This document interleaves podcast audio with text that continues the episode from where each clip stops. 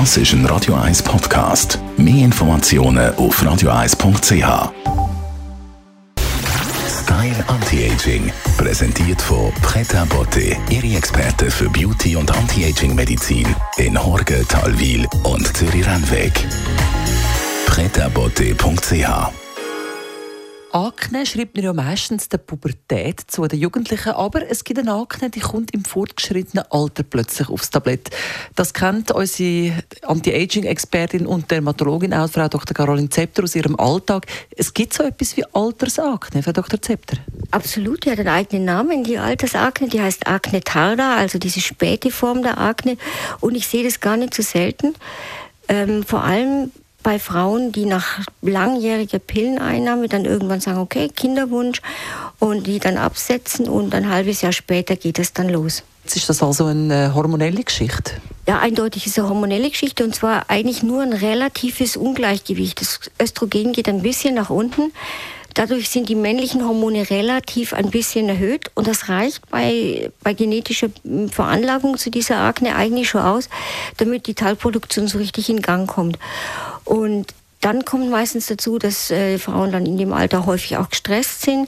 Äh, das führt weiterhin zu einer Erhöhung der männlichen Hormone und zu einer weiter vermehrten Talproduktion und das unterhält diesen ganzen Prozess.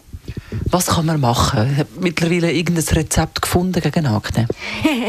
das goldene Rezept, das gibt es natürlich nicht, aber es gibt sehr, sehr, sehr viele Möglichkeiten. Man kann vor allem Retinoide einsetzen, also äh, Vitamin A-Säuren entweder in Form von Tabletten oder als Creme.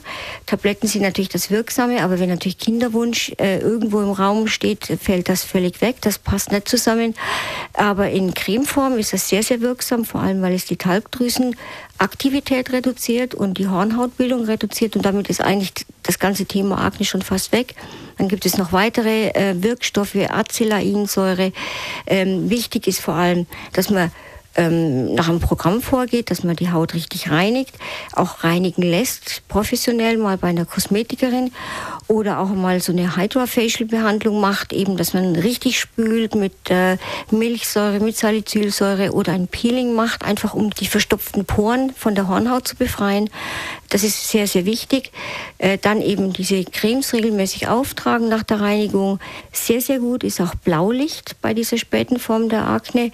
Äh, das sind Behandlungen mit einer speziellen Wellenlänge vom sichtbaren Licht, also keine gefährliche Strahlung oder etwas, sondern ganz, ganz harmloses blaues Licht, das sehr wirksam gegen die Bakterien ist, die da eine Rolle spielen. Macht man zweimal in der Woche, ist eine sehr angenehme Behandlung und wirklich wirksam. Wichtig ist einfach, dass man es professionell behandeln lässt und ideal ist da einfach die Kooperation zwischen Dermatologen und der Kosmetikerin. Das ist Frau Dr. Caroline Zepter über die Altersakne oder die späte Akne. Was kann Sie uns mit aufs Wochenende? Ich war an gestern äh, im Illuminarium, das ist diese Lichtshow im äh, Landesmuseum, so schön. Schauen Sie sich das an, solange das noch läuft. Das ist ganz toll, wirklich. Es läuft jeden Abend, ich glaube, einige Vorstellungen jeden Abend. Es ist zauberhaft, einfach zauberhaft, ich sag nicht mehr. Style Anti-Aging